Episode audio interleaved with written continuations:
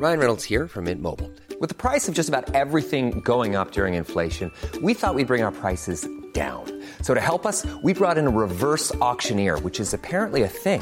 Mint Mobile unlimited premium wireless. Ready to get 30, 30, bit to get 30, bit to get 20, 20, 20, bit to get 20, 20, bit to get 15, 15, 15, 15 just 15 bucks a month. So, Give it a try at mintmobile.com slash switch. $45 upfront for three months plus taxes and fees. Promo for new customers for limited time. Unlimited more than 40 gigabytes per month. Slows. Full terms at mintmobile.com. Heraldo Podcast, un lugar para tus oídos. Noticias del Heraldo de México.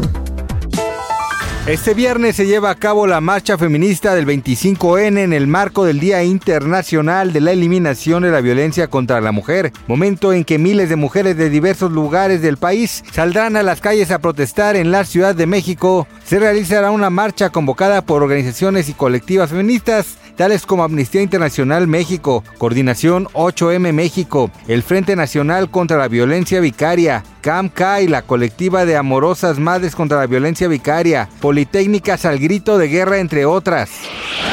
Como parte de las acciones del nuevo Nuevo León, contra el acoso y la violencia sexual contra las mujeres. El gobernador Samuel Alejandro García Sepúlveda arrancó el programa Muévete sin acoso en el sistema de transporte Metrorrey. En conjunto con Metrorrey, las secretarías de Participación Ciudadana, las mujeres, movilidad y el Instituto Estatal de las Mujeres se creó el manual de procedimientos en caso de acoso, hostigamiento sexual, violencia sexual con perspectiva de género en el metro.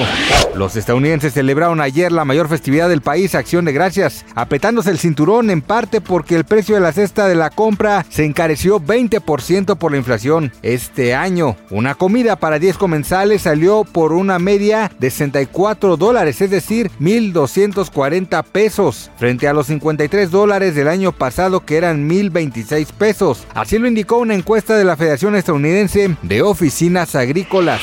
Este viernes 25 de noviembre, el actor mexicano Héctor Bonilla falleció a los 83 años de edad a causa de cáncer. El famoso originario de Tetela de Ocampo, Puebla, nació el 14 de marzo de 1979 y a lo largo de su carrera artística fue sumando múltiples reconocimientos por su entrega en las producciones fílmicas, televisivas y teatrales donde participó.